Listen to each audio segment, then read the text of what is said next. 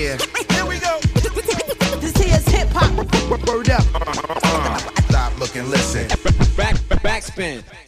Hallo und herzlich willkommen zum Backspin Podcast. Schön, dass ihr eingeschaltet habt. Mein Name ist Simon und ihr hört hier gleich ein Gespräch, das ich mit der guten Mine führen durfte. Die bringt nämlich am 30.04. ihr Album Hinüber raus. Das ganze Gespräch haben wir bereits im Februar aufgenommen und haben unter anderem über die vergangenen Jahre gesprochen, wie sich die ganze Zeit auf ihr Songwriting ausgewirkt hat, aber vor allem auch über Pistazieneis. Und ich wünsche euch jetzt ganz viel Spaß mit dem Gespräch. Backspin. Hallo und herzlich willkommen zum Backspin Podcast. Mein Name ist Simon und äh, ich freue mich äh, wahnsinnig jetzt hier virtuell natürlich nur ähm, die wunderbare und einzig wahre Mine vorstellen zu dürfen. Hi, schön, dass du da bist. Hi, danke für die Einladung. Äh, wie geht's dir denn? Du, du bist ja quasi gerade mitten in der Promophase, oder? Ja, genau. Also eigentlich ist heute so der richtige Start. Das ist jetzt das fünf, sechs, sechste Interview heute, aber erst der erste Promotag. Das heißt, ich bin noch recht frisch und unverbraucht. Klasse. Äh, ich habe gesehen, dass du, dass du letzt bei Late Night Berlin aufgetreten bist. Wie, wie war es denn in dem Rahmen, mal wieder zu performen? Boah, mega geil. Also es war, also der Rahmen war natürlich richtig krank äh, für mich, weil es war eine Live-Übertragung und das war natürlich als erster Gig nach so langer Spielpause schon eine ganze Herausforderung. Aber mal wieder ein Mikrofon in der Hand zu haben, war einfach richtig sick. Also es hat mir so gefehlt und äh, ich bin da sehr happy, das mal wieder gemacht zu haben, tatsächlich. Mir fehlt das schon doll, ey. Ja, glaube ich. Vor allem dann wahrscheinlich auch mit der Band und allen wieder zusammenzukommen oder mit denen was zu machen, zu spielen. Ja, voll. Die fehlen mir natürlich wie Hölle. Die wohnen ja alle auch nicht in Berlin, ne? Die wohnen alle im Süden mhm. und das war auch voll schön, die mal wieder in die Arme zu schließen. Natürlich erst nach Corona-Test, ja. äh, ich ich habe mal nachgeguckt, dein, dein letztes Album Klebstoff, das ist, glaube ich, zu Release-Termin fast genau zwei Jahre her, dass es erschienen ist, auch im Frühling. Hat denn der, der, der Zeitpunkt Frühling für dich eine spezielle Bedeutung äh, für eine Albumveröffentlichung? Nee, ehrlich gesagt nicht. Also eigentlich ist oft so vom Feeling her eher so ein Herbstfeeling, mein, mein, meine Alben, weil ich ja eher auch so ein bisschen so melancholischere Musik mache auch. Ähm, aber dieses, also meistens ist es auch eher so, wie lange ich halt brauche, um ein Album zu machen. Das war jetzt auch die längste Spanne jemals. Also normalerweise habe ich mhm. immer eineinhalb Jahre zwischen den Alben gehabt und zwischendrin auch noch zusätzlich Live-Alben veröffentlicht. Diesmal war es zum ersten Mal so, dass es zwei Jahre waren, aber die habe ich jetzt auch gebraucht, weil ich beim letzten Album, da ging es so ab, da habe ich so viel live gespielt, da konnte ich gar nicht mehr so viel schreiben. Dann habe ich wieder ein bisschen Zeit gebraucht und so. Deswegen war es eigentlich jetzt wieder genau die richtige Zeitspanne zum Produzieren und so. Das heißt, äh, dann hast du auch wirklich jetzt die letzten zwei Jahre mehr oder weniger an dem Album gesessen. Ja, also ich meine, man ist ja schon sehr viel früher immer fertig, äh, meistens immer so ein halbes Jahr, bevor es veröffentlicht wird. Und ähm, danach VÖ des letzten Albums war ich auch erstmal auf Tour und so und habe Festivals gespielt. Also so richtig gestartet mit der Produktion habe ich ähm, so im November 19 oder September 19. Und dann hat es äh, gemastert, wurde es, glaube ich, auch so im September, Oktober 20 dann. Okay, ich kann dir auf jeden Fall zurückmelden, äh, dass also ich verspüre oft bei deinen Songs, bei dem Album jetzt auch, immer einen sehr, sehr starken Bewegungsdrang und dann hat es zumindest für mich sehr, sehr gut gepasst, dass es jetzt im Frühling rauskam und die ersten Sonnenstrahlen prieseln so ein und man will sich bewegen. Das war, kann Geil. ich dir auf jeden Fall, auch wenn es nicht geplant ist, äh, zurückmelden, fand ich sehr, sehr schön. Freut mich. Ähm, ich ich finde aber generell ist es ein ist die Platte sehr, sehr, sehr vielfältig. Also von den Aufnahmen, vom, vom Arrangement, von den Themen. Äh, es geht da ja sehr viel um, um Veränderungen in verschiedenen Größenordnungen und ist irgendwie nochmal noch mal ein Stück detaillierter als, als das der Vorgänger und auch nochmal, ich, ich finde, es gibt nochmal mehr Nuancen, die man überall entdecken kann und, und an denen man sich da äh, erfreuen kann. Hat sich denn dein, dein Aufnahmeprozess verändert über die, über die Zeitspanne und vor allem im Vergleich zum letzten Album? Ähm, ich würde sagen eher, dass meine Produktionsskills sich ein bisschen verbessert haben. Also ich äh, produziere schon, ähm, schon immer selber, aber halt zusammen im Team. Und äh, je länger wir das zusammen machen, je mehr mache ich dann doch alleine auch. Und ich habe jetzt auch im letzten Jahr angefangen, auch für andere zu produzieren mehr und so. Und mein ganzes Produktionsgame ist einfach so ein bisschen geiler geworden. Und deswegen ähm, habe ich mich, glaube ich, auch ein bisschen mehr in Details verloren oder bin so Soundfriggeleien und so. es war wirklich ein großer Spaß. Ich habe mir auch mal richtig aufgerüstet, habe mir so ein paar neue Geräte gekauft und einige, in einige Plugins investiert nochmal und ja, war großer Spaß, dass ich da dann so rumzu, rumzuspielen, ja. Äh, wo hast du denn aufgenommen? Oh, das ist unterschiedlich. Also ich meine, ich mache das meiste ja hier in meinem Wohnzimmer zu Hause ähm, und dann die größeren Aufnahmen mache ich alle immer in Sandhausen bei Heidelberg in so einem richtig geilen großen Studio, wo es auch so einen Orchesterraum gibt. Da machen wir dann meistens die Streicheraufnahmen oder gibt es drei verschiedene Aufnahmeräume und je nach Sound, wie es halt klingen soll, ähm, nehmen wir dann halt noch Drums und Bläser und so auf. Also ich finde, da merkt man sehr große Unterschiede, auch wenn ich da zum Beispiel äh, an die Drums denke, die hinter Sophies Part sind. Äh, die hören Ja. sich für mich schon, schon fast blechern an, als hätte man auf eine, auf eine Tonne gehauen irgendwie auf der Straße. Da hast du dann wahrscheinlich auch verschiedene Methoden benutzt, oder? Ja, tatsächlich war das da so, ähm, dass das war der einzige Song, wo zuerst die Drums da waren und sonst nix. Weil der, der Drummer, der, äh, der Till, der hat, ähm, der hatte so, also ich meine, der hat ganz, ganz besondere Drum-Sounds sowieso und der hat auch immer ganz, ganz verschiedene Schläge, die er da benutzt und bei einem Ding habe ich halt gedacht, so, ah, das ist ja so krank geil, können wir das mal aufnehmen und, und dann hat er über einen anderen Beat, den es gab, hat er, ähm, hat er diese Drums gespielt und dann habe ich alles von dem Song quasi fast weggeschmissen und habe nur diesen Oboen-Drop drin gelassen und die Drums und habe dann den ganzen Song neu, neu drumherum geschrieben, um die Drums. Weil es so geballert hat. und die sind auch, das ist richtig krank, die sind nicht bearbeitet. Also die sind genauso im Mix auch geblieben, wie wir die aufgenommen haben. Man denkt ja, die sind so hart komprimiert und so, aber die sind genauso recorded, ja. Sehr stark. Also ähm, man hört aber auch, dass die natürlich sind. Und es gibt dann aber auch so einen schönen, schönen Kontrast zu dem, zu dem manchen, manchen cleaneren anderen Sounds, die da so drin sind. Ja. Ähm, Hast du denn, wie hat sich denn so die, die letzten Jahre einfach auch auf deine, deine ähm, äh, Produktivität ausgewirkt? Weil du ja auch sagst, du bist eigentlich jemand, der kontinuierlich eigentlich Musik macht und Musik rausbringt.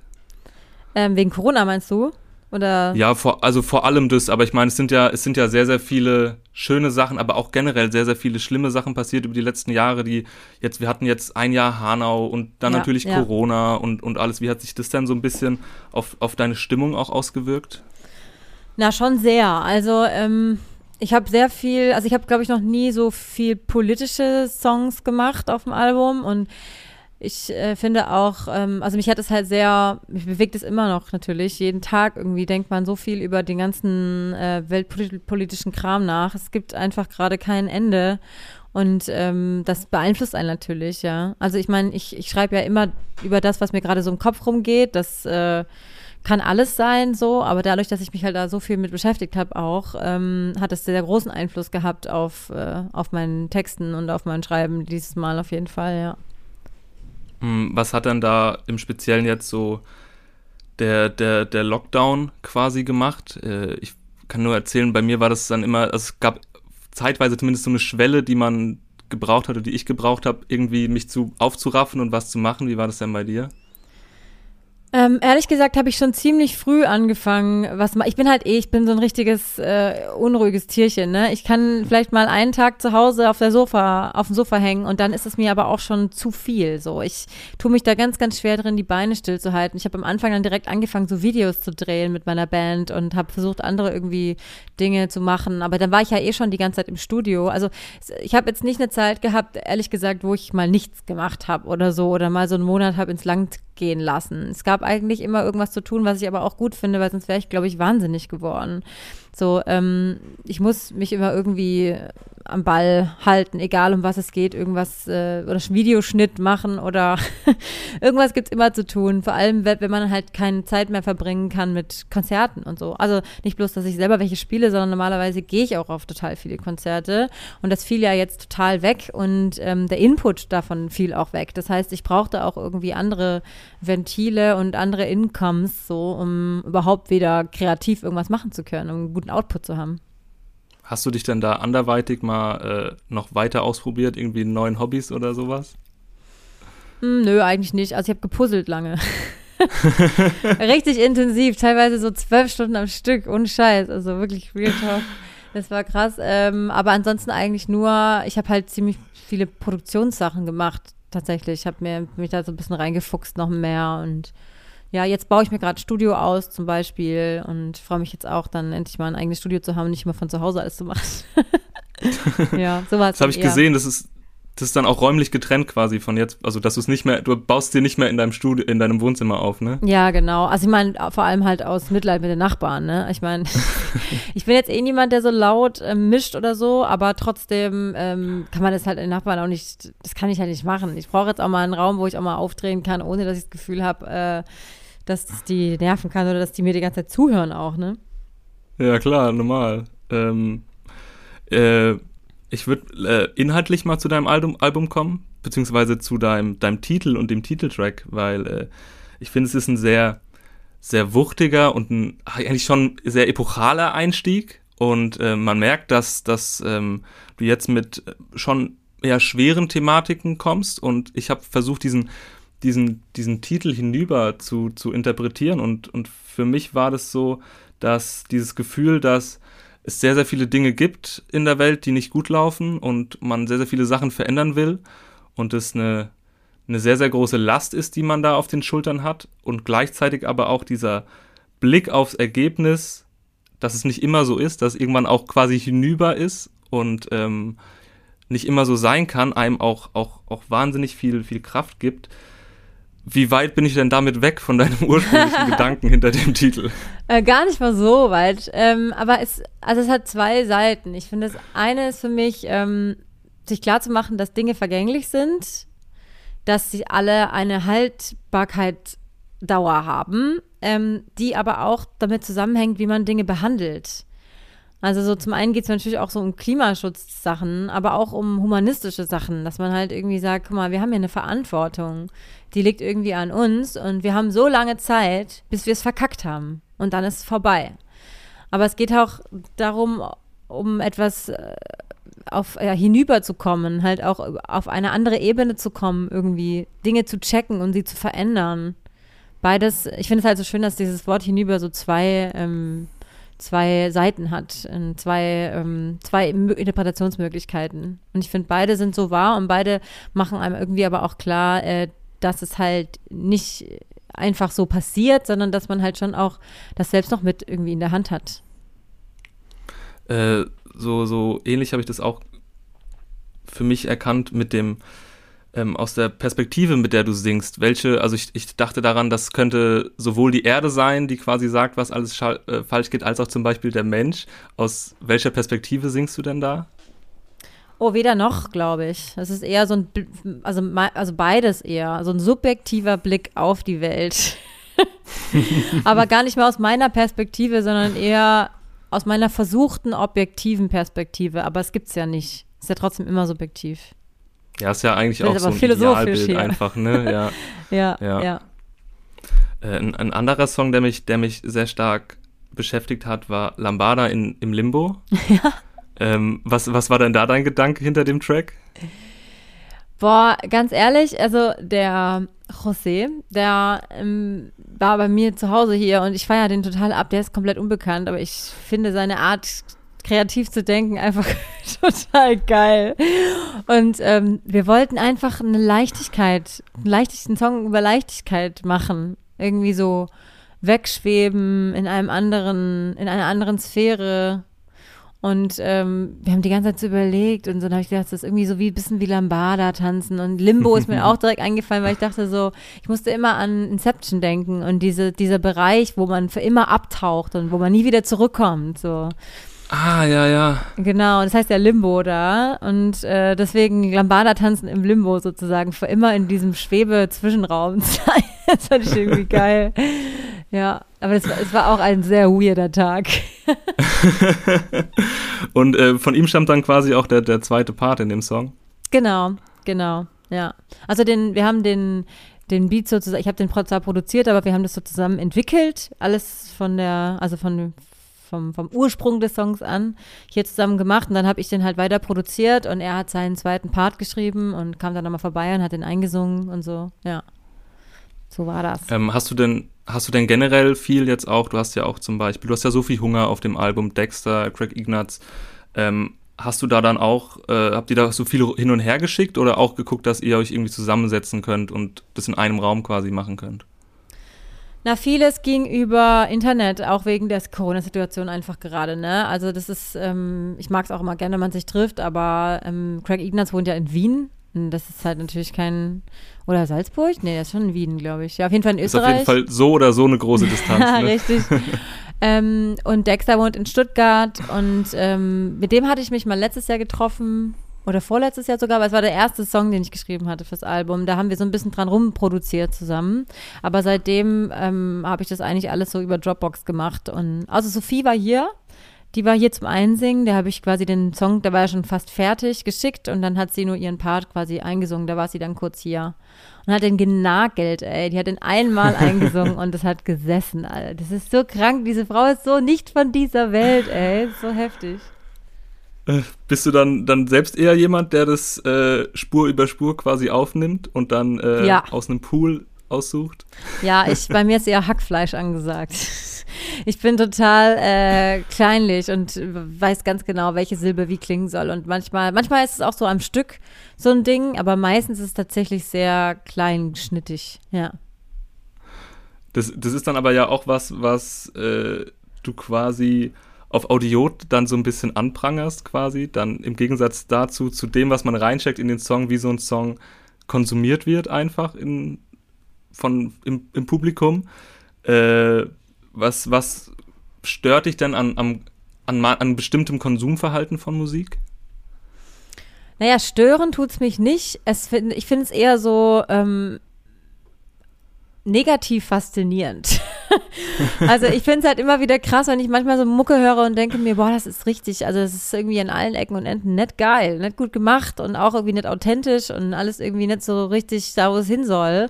Und einfach auch manchmal so eins zu eins Kopien aus Amerika gibt's ja einfach super viel, vor allem im Rap. Ähm, und dann denke ich mir auch ganz oft so, wow, die, ich meine, ich finde es jetzt nicht faszinierend, dass Leute so Mucke machen, um Kohle zu verdienen oder so, aber ich finde es echt faszinierend, dass es so viele Leute hören und geil finden. Das, ähm, finde ich verrückt. Also ich meine, mir ist es ja egal, ja? Leute sollen hören, was sie wollen. Ähm, deswegen ist ja auch, du magst Scheiße, aber ist schon okay, es tut halt, tut niemandem weh. So ist mir egal, macht die Welt auch nicht unbedingt schlechter, ja. Ähm, macht die Kulturlandschaft äh, vielleicht ein bisschen äh, monotoner und einseitiger und langweiliger. Aber unterm Strich muss ja jeder selber em- empfinden, was er gut findet. Und da möchte ich mich auch nicht irgendwie so äh, da hinstellen und sagen, ich weiß es besser, weil es ist ja, gibt kein besser und schlechter. Es ist alles Geschmackssache. Es ist Hörerfahrung ist, äh, also Geschmack ist eh nur Hörerfahrung. Und dementsprechend ähm, soll jeder machen, wa- was er Bock hat. So, ich finde es nur selber ähm, manchmal ein bisschen erschreckend, was da so ko- konsumiert wird für Schrott. Ja. ja. Ja, Hashtag Ich Schlager. denke da, ich denk da teilweise auch dran, wie Sachen konsumiert werden. Also ähm, ich sehe das ganz oft, wenn Leute irgendwie mit den Handy-Lautsprechern Musik hören oder mit den Computer-Lautsprechern Musik hören und äh, dass äh, da ja auch teilweise viel verloren geht einfach, ähm, was da ja, wird. ja, aber ich meine, das finde ich, das finde ich fast schon so ein bisschen, manchmal so ein bisschen altmodisch, wenn man da so rangeht, weil es ist halt nun mal so, ist, das ist einfach die Zeit, ne? Also mein Vater hat auch noch zu mir gesagt damals, wie kannst du überhaupt durch Laptop? Mein Vater war, ist, der ist da total krass, der hat mir schon, als ich ein Teenie war, so super gute Boxen geschenkt, weil es für ihn immer super wichtig war, dass wir gute Musikboxen haben, so. Und ähm, ich kann auch durchaus mal Mucke ähm, aus meinem Handy-Lautsprecher hören, wenn ich duschen bin und kann auch da in der Dusche rumwippen dazu. Ich brauche nicht immer die besten abhören. Wenn der Song geil ist, dann ist der Song geil, dann fühle ich den auch so. Aber ich tatsächlich, ich brauche es auch immer wieder, dass ich dann halt, also ich höre halt meistens Musik zum ersten Mal mit Mischkopfhörern oder so, weil dann möchte ich auch wissen, wie sich das anfühlt, wenn ich, wenn ich alles so höre, wie es sein soll. So. Ähm, aber ich finde, ein, ein guter Song funktioniert auf jedem Lautsprecher. Bist du denn selbst jemand, der, ähm, wenn wir jetzt so ein bisschen auf Radio gehen und das ganze Single live und so weiter, konsumierst du denn lieber einzelne Songs oder Alben oder ist es ganz kontextabhängig? Alben lieber als Singles. Also ich bin kein Single-Konsument. Also wenn natürlich nur Singles rauskommen, gibt ja auch viele KünstlerInnen, die nur noch Singles droppen, dann höre ich mir das natürlich auch an. Und ähm, ich höre mir auch gern vorab Singles an, so. Aber trotzdem, ähm, also ich warte auch oft tatsächlich, zum Beispiel bei Audio 88, 88 Audio 88 und Yesin war es jetzt so, dass ich mir die Singles vorab gar nicht so richtig angehört habe, sondern ähm, gewartet habe, bis das Album ganz da ist, weil ich wollte mir das ganz anhören dann. Ähm, und ich höre auch Alben gerne dann nicht bloß einmal, sondern direkt so drei, viermal hintereinander durch, weil ich ähm, ja, ich finde halt auch, ich finde es auch immer total schwierig, einzelne Songs von Leuten auszuwählen. Ich finde immer das Gesamtding viel spannender. Aber äh, ich finde es aber auch, wenn es ein guter Song ist, dann darf der auch als Single rauskommen. ja. Also ich höre mir auch Singles an. Zum Beispiel jetzt, ein, weiß nicht, ob du schon gehört hast, aber es gibt eine Künstlerin aus Österreich, die heißt Nenda. Und die hat einen Nee, Song mit nicht. so eine Rapperin, ist richtig krank geil, das muss ich reinziehen, das heißt Mixed Feelings, das habe ich gerade entdeckt. Das ist so ein Zwischending, also die rappt sowohl auf British, aber auch auf Tirolerisch.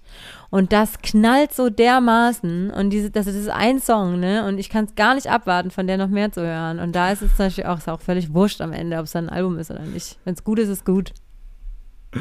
Äh, wie viel Wert legst du dann selbst auf jetzt quasi das, das, das Arrangement der, der eigenen Tracks und der eigenen Tracklist?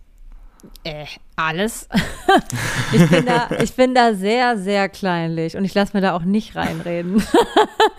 also das ist wirklich so die künstlerische Seite meines Projekts. Ähm, da gebe ich gar nichts ab und da, also man kann, ich lasse mich da gern kritisieren und wenn da jemand was zu sagen, vor allem aus dem inneren Team, wenn jemand was zu sagen hat, dann gerne raus damit. Dann überlege ich mir, ob ich das auch so empfinde, aber wenn ich das nicht so empfinde, dann mache ich das halt auch nicht so. Das ist Ja.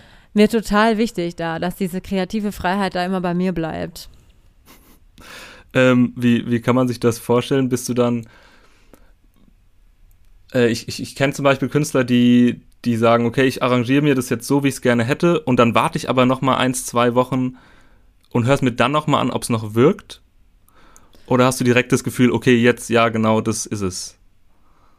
Also meistens weiß ich es schon direkt, ob ich es geil finde oder nicht. Und meistens ist es auch so, dass wenn ich ein bisschen Zweifel habe, dass ich, wenn ich es dann liegen lasse, dass ich dann nach zwei Wochen auch das Gefühl habe, es ist nix. Also Dann, normal, dann wird es nur noch stärker. genau. Also im Normalfall weiß ich eigentlich immer schon direkt, wenn es geil ist, dann weiß ich das, dann spüre ich das eigentlich auch.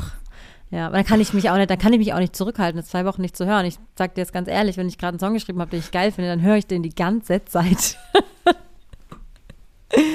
ja, muss halt. Wie, wie hättest du denn gerne, dass, dass Leute das dein Album hören? In welchem Kontext quasi? Ach, das ist mir egal. Also mir ist nur wichtig, wie ich das, wie ich das mache, so und wie die Leute das dann hören oder konsumieren oder auf Handylautsprecher oder auf äh, Boxen oder einzeln oder gestückelt. Das ist mir völlig egal. Das könnte, kann jeder für sich entscheiden, was er damit am liebsten machen will. Ja, da bist du dann einfach zufrieden mit, oder? Und das ist, das dann wahrscheinlich auch das, die Genau. Quintessenz, oder? Das Wichtigste, das ist für mich das einzig Wichtige wirklich, weil ich glaube, sonst zerbricht man in dieser Kultur, äh, Kulturindustrie auch total, weil man kriegt immer Kritik und es gibt immer Leute, die irgendwas scheiße finden und das ist wichtig und okay.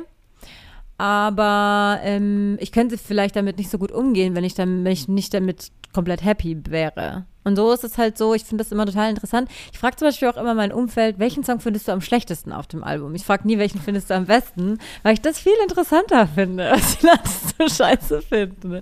Und das äh, stört mich aber nicht und greift auch mein Ego nicht an, weil ich finde es ja geil, wie es ist und mir ist ja schon bewusst, dass es eben nur Geschmack ist. So. Ist ja auch äh, völlig nachvollziehbar, dass es viele Leute gibt, die das scheiße finden. Wäre scheiße, wenn alle das Gleiche gut finden.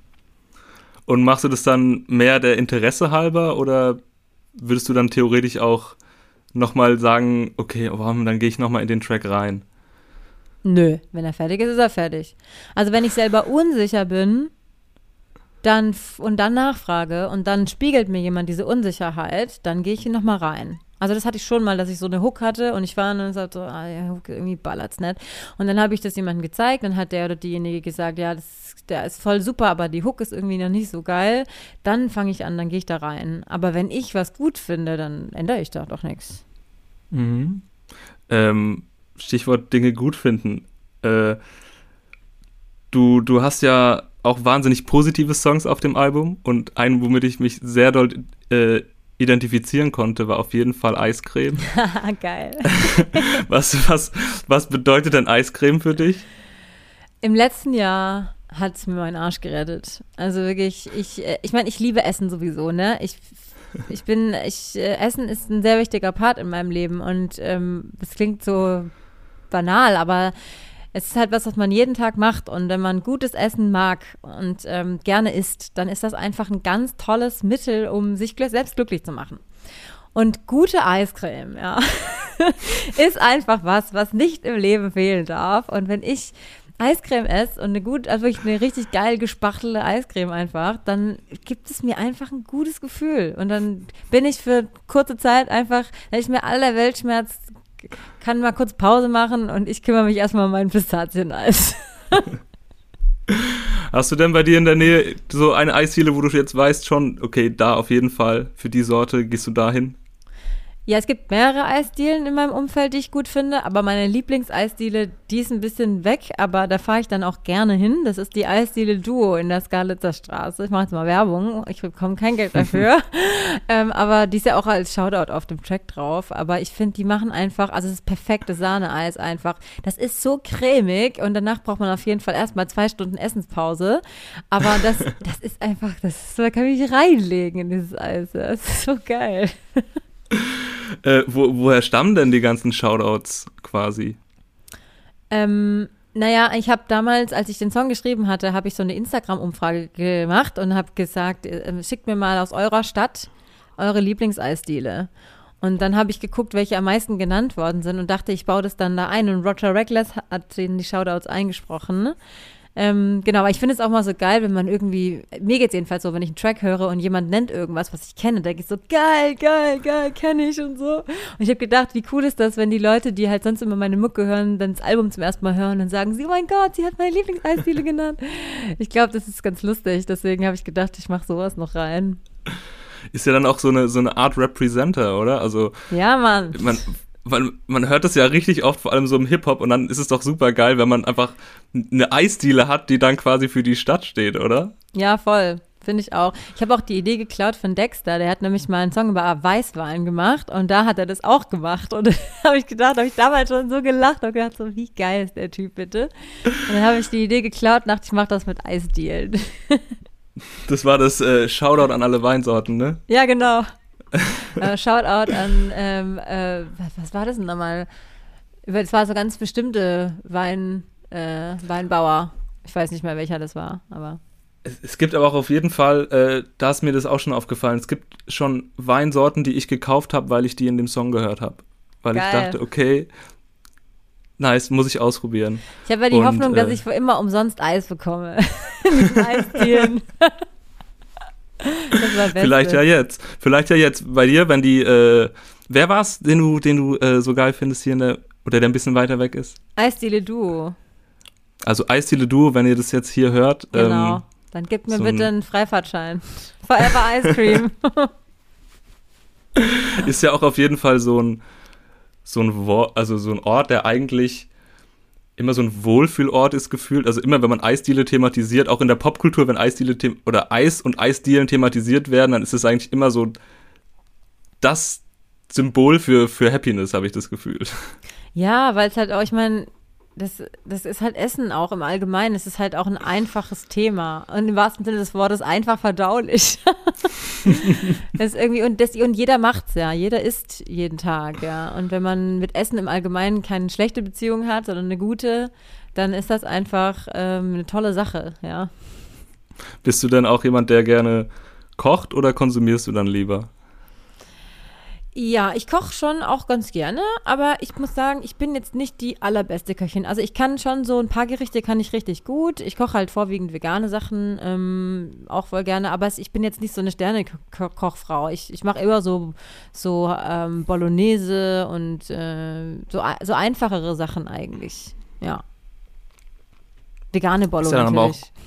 Auch, klar.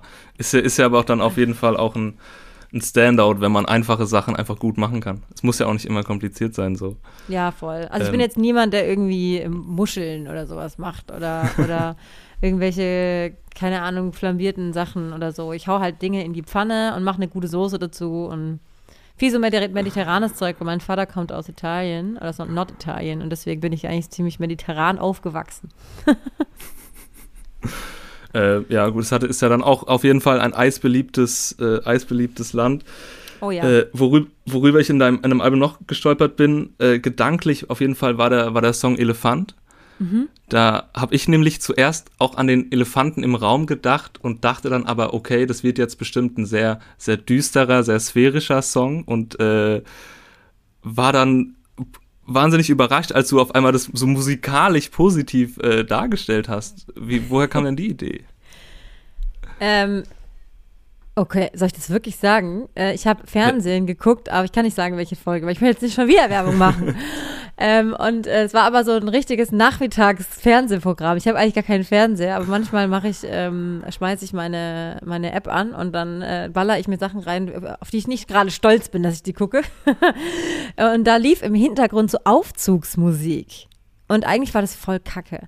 Aber ähm, irgendwie habe ich gedacht, boah, der Vibe, der Vibe, der Vibe ist ganz geil. Ähm, den müsste man nur geil machen. Und dann habe ich mich wirklich direkt, ich war gerade beim Sport machen, ich habe mich direkt total verschwitzt hier hingesetzt und habe dann diese paar Akkorde gemacht und bin dann erst duschen gegangen, weil ich das noch kurz festhalten wollte. und, ähm, und, ich, und es war wirklich so, dass ich schon länger einen Song machen wollte über einen Elefant im Raum. Ich fand diese Idee, ich finde halt so so ein paar deutsche Sprichwörter und so ähm, Sachen finde ich halt immer voll geil. Und äh, da kam ja eben das irgendwie gerade gleichzeitig in den Kopf. Es war jetzt nicht so, dass ich gedacht habe, so, oh, dieses musikalische Konzept passt gut zum Elefant im Raum, sondern die beiden Ideen waren zufällig zur gleichen Zeit am gleichen Ort. Und für mich hat es voll gematcht. Und ich finde auch eigentlich immer voll schön, wenn die Musik nicht immer genauso zusammengeht mit dem Inhalt, sondern wenn das auch mal bricht. Das finde ich eigentlich auch ganz gut. Ist ja auch ein schöner Kontrast eigentlich. Äh, bist du, bist du dann selbst jemand, der, der Gefühle direkt, direkt ausspricht und direkt darstellt?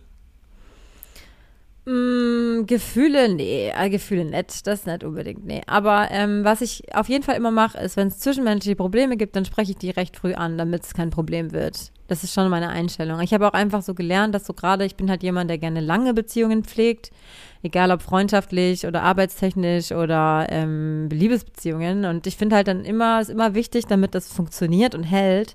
Es ist einfach die Voraussetzung für jede gesunde Beziehung ist, dass man einfach Dinge anspricht und über Dinge spricht, weil meistens sind sie erst ein Problem, wenn man sie nicht anspricht. Und ganz oft ist es so, dass wenn man sich einfach traut, darüber hinwegzugehen und mal kurz ähm, seine Angst wegfegt und dann einfach mal kurz mal sagt, hey, pass mal auf, das stört mich, das nervt mich, ähm, dann ist das halt zack, ist das gelöst, ja. Kann man ganz einfach dann ähm, schaffen, dass es kein Ding wird.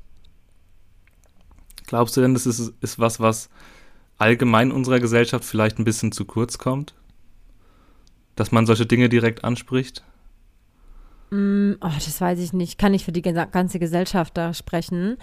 Aber was mir auffällt, ist, dass halt insgesamt die, die Tendenz eher immer zu schnell wechselnden Beziehungen geht. Also ich glaube, dass ähm, viele Menschen sehr schnell, wenn es kritisch wird, lieber den Weg dann gehen, ähm, eine Beziehung zu wechseln. Also auch freundschaftlich wirklich. Also ich meine es jetzt gar nicht wirklich liebesbeziehungsmäßig, sondern so insgesamt, weil es halt dann auch einfacher ist, wenn man sich dann auch selber mit Dingen nicht auseinandersetzen muss. Weil natürlich findet der andere auch Dinge an einem selber scheiße, ne? Und das muss man auch erstmal lernen, annehmen zu können. Und auch Kompromisse finden zu wollen und so. Und das ist bestimmt auch anstrengend. Und es ist auch eine Frage von Einstellung. Also es gibt auch viele Leute, die sagen auch einfach, sie haben gar keinen Bock, sie wollen gar nicht, dass dann, die merken dann, das matcht nicht, dann möchten sie halt lieber wechseln. Das ist ja auch ein anderes Lebenskonzept, was auch völlig in Ordnung ist. Und für mich persönlich wäre es nicht das Richtige. Mhm. Ja, ähm, und wenn wir mal einen Track weitergehen, Tier heißt ja dein vorletzter Song, ähm, der, finde ich, also der geht ja quasi direkt über in den nächsten Song. War das denn quasi eine eine Thematik, die du in diesen zwei Seiten behandeln willst? Oder ähm, war das am Anfang vielleicht eher sogar ein Track, wo du gesagt hast, hm, okay, vielleicht spalte ich das nochmal? Also, ähm, das Ende von Tier hatte ich geschrieben, da war Unfall schon fertig. Und ich hatte bei Tier lustigerweise ähm, den Song eigentlich schon fertig und wusste aber noch nicht, wie ich das Ende machen soll. Und habe dann erst mit dem Refrain geendet und war dann aber nicht so richtig glücklich habe dann überlegt, wie mache ich das Outro jetzt richtig? Und dann habe ich gedacht, okay, ich mache da noch so eine Conclusion und fange nochmal an, wie der Beginn des Songs. Und dann kam das einfach so raus, weil ich wahrscheinlich im Kopf auch gerade schon eh in der Thematik drin war. Und dann fand ich das mega geil, dass es so ineinander übergangen ist. Und dass die Songs auch nacheinander kommen, habe ich erst äh, später entschieden dann auch. Also das war gar nicht so konzeptionell, sonst hat sich so dahin entwickelt. Aber am Ende fand ich das auch mehr als passend. Ich habe dann auch lange überlegt, ob ich vielleicht mit Unfall den, das Album beginne und mit Tier abschließe, weil es dann mit einem gleichen Satz aufhört, wie es anfängt, was ich auch cool gefunden hätte. Aber irgendwie fand ich dann die Variante doch besser. Äh, was, was bedeutet denn für dich der Satz, äh, es zählt nur, worin ich geboren bin? Naja, also es ist so ein bisschen dieses Check Your Privilege-Ding, ne? Also ich glaube, viele Leute, die denken ja immer so, ja, ach, jetzt habe ich mir alles selbst erarbeitet und ach, ich bin ja so toll und ähm, ich will gar nicht das, äh, ja, runterreden oder so. Natürlich ähm, hat jeder, der sich irgendwas erarbeitet hat, das irgendwie sich selbst zuzuschreiben, aber es kommt halt auch immer drauf an, von wo aus man losgegangen ist, ja, und mit welchen Mitteln man das Ganze erreichen konnte. Und es ist einfach so, dass nicht jeder den gleichen Startpunkt hat. Jeder fängt an verschiedenen Startpunkten an. Und ich finde, man muss sich dem bewusst sein, weil dann checkt man halt auch, ähm, wie die Voraussetzungen sein müssen für einen Menschen, dass man überhaupt irgendwelche Möglichkeiten hat. Und dann kann man vielleicht auch mit ein bisschen mehr Demut durch diese Welt gehen, aber auch kann man halt die Verantwortung mehr annehmen, zu versuchen, dass diese Ungleichheit ein bisschen weniger wird auf dieser Welt. Ja, das ist, ist es ein Prozess, der, der bei dir verstärkt war in den letzten zwei Jahren, dass du gemerkt hast, okay, uns ist es alles nicht so gut, aber eigentlich geht es ja doch. Ja, also ich habe den Gedanken schon sehr, sehr lange, also schon wirklich lange. Aber es hat sich immer mehr zugespitzt auf jeden Fall. Und natürlich auch jetzt durch die ganze Black Lives Matter Bewegung, ähm, die ja schon sehr alt ist, aber im letzten Jahr dann nochmal so richtig aufgekommen ist durch den schlimmen Mord an George Floyd und so, ähm, ist es natürlich noch viel, viel mehr ins Bewusstsein aller geraten und dadurch wurde auch mehr darüber gesprochen. Und dadurch ähm, hat sich das auch natürlich auch noch viel mehr in meinem Kopf äh, entwickelt, ja. Und ich setze mich damit auch viel, viel aktiver auseinander, wie ich das bestimmt noch vor, vor so zehn Jahren gemacht habe, ja. Mhm. Ja. Ähm, wie ist es denn für dich jetzt, wenn jetzt quasi momentan ja noch Corona sehr, sehr aktuell ist und ähm, äh, wir ja eigentlich schon hier in Deutschland sehr gut damit klarkommen. Ähm, du jetzt aber auch, wenn du als Künstlerin jetzt äh, ein Album rausbringst, natürlich ähm, da natürlich auch Zeit und aber auch Arbeit und Geld reinsteckst, ist es, war es denn für dich schwer zu sagen, du bringst jetzt ein Album raus ohne hundertprozentige Sicherheit, dass äh, dieses Jahr quasi noch eine Tour stattfinden kann? Hm, nö. Also ich meine, weißt du, das, die Zeit geht ja trotzdem weiter. So, und das soll ich machen, ja? Soll ich aufhören und warten, bis, bis man es wieder darf und in der Zwischenzeit einfach nichts machen? Ich meine, es gibt ja wirklich Leute, die machen das, weil sie denken, das bringt jetzt nichts. Aber die Frage ist halt, was, wegen was mache ich das Ganze überhaupt? Und für mich ist ja Musik an sich, mach, also Musik machen an sich ist für mich das Ventil und der Inhalt, warum ich das überhaupt mache. So dieses Rausbringen, das ist immer der zweite Schritt. Aber der Grund, warum ich es mache, ist überhaupt die Produktion und das Schreiben an sich. Und das, damit höre ich doch nicht auf, nur weil eventuell das halt weniger Menschen interessiert oder so. Dann mache ich halt noch ein Album, ja. ist ja nicht so, als wäre das dann verschwendet, sondern ähm, Musik ist ja kein, kein, kein Kuchen, der irgendwann aufgegessen ist, sondern dann mache ich halt, dann geht halt das Album vielleicht ein bisschen unter oder so, dann ist halt so und dann mache ich halt danach noch ein Album. Also wurscht.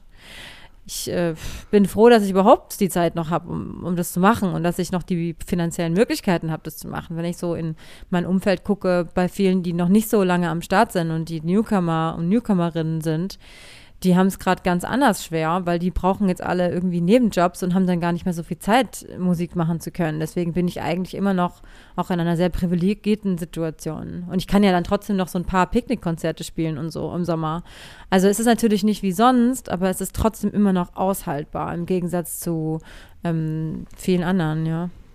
Ähm, wie, wie hat es denn auf dich gewirkt? Du hast ja ähm quasi direkt erstmal in deine Pro, also quasi in die, in die virtuelle Promophase bist du ja gestartet mit dem, dem Cover-Song-Contest. Ja. Ähm, wie, wie, wie fandst du das, dass auf einmal sehr, sehr viele Leute da auch anscheinend motiviert waren? Und es waren ja, wie viele waren es? Über 80 Stück, ne? Über 80 96. Boah. Ja, ja. habe ich auch reagiert. Ja, ich, was soll ich sagen? Ja, ich äh, finde da gar keine Worte für, ehrlich gesagt. Ich dachte, wenn so 15 Leute mitmachen, wäre das krank geil, so. Und dann war es irgendwie 96 und es hat ja gar nicht aufgehört. Es war wirklich, jeden Tag kamen irgendwie drei Versionen online und ich habe jeden Tag drei Versionen von meinem Song gehört. Das ist schon, da kriege ich jetzt immer noch Gänsehaut. Also und vor allem halt auch diese Bandbreite. Also von Metal über ähm, eigene, ganz eigene Versionen mit eigenen Teilen, Rap und akustischen Jazz-Versionen, war so alles dabei, sogar eine Schranz-Version dabei. Sogar eine ohne Musik, ohne Musik, nur mit gesprochenem Text. Also ich bin total baff immer noch und ich freue mich, eine so geile Zuhörerinnenschaft zu haben. wer, wer hat sich denn der, der Aufgabe angenommen, äh, daraus dann quasi eine neue Version zu, zu schustern? Was meinst du? Diese zusammenhängende? Den, genau. Die habe ich gemacht, ja. Die hast du, das hat lange, okay. lang, lange gedauert. Nicht schlecht, ist auf jeden Fall eine Mammutaufgabe gewesen, oder? Ja, es hat ein paar Tage gedauert, auf jeden Fall, ja. aber ich mache ja gern Videoschnitt und so, deswegen, es war jetzt auch kein, ich habe ja nur Snippets aneinander geschnitten. Ja, und dann auf, auf acht Minuten Länge, aber ich finde, ähm, es ist ein wahnsinnig schönes Projekt dabei rausgekommen und ich finde es wahnsinnig schön, dass da die Community so bei dir so aktiv ist. Ähm, ja, finde ich auch. Bin ich auch voll dankbar für, dass die das immer wieder mitmachen, diesen Scheiß. ja, ähm, ich wäre soweit durch. Möchtest du gern, gerne noch mal etwas sagen zu der Hörerschaft? hm, Nee, eigentlich nicht, außer passt auf euch auf und bleibt gesund und baut keinen Scheiß. Lasst euch impfen und geht wählen dieses Jahr. Oh Gott, geht bitte wählen, ja. Macht, dass die AfD ein Ende hat. oh, ich finde, das ist ein, ein, ein, wahnsinnig schönes Schlusswort. Äh, vielen, vielen Dank an der Stelle, dass du dir die Zeit genommen hast, um ein bisschen über deine Arbeit, äh, über dein Album zu reden und über Eiscreme und äh, es hat mir sehr, sehr viel Spaß gemacht und mir ja. Auch. Auch an der Stelle nochmal. Hinüber erscheint am 30. April. Bitte hört euch das Album an. Ich finde es äh, wahnsinnig, wahnsinnig schön. Und ähm, ja, dann hören wir uns hoffentlich das nächste Mal wieder. Ähm, schön, dass ihr da wart. Vielen Dank fürs Zuhören. Macht's gut. Backspin. Backspin. Backspin.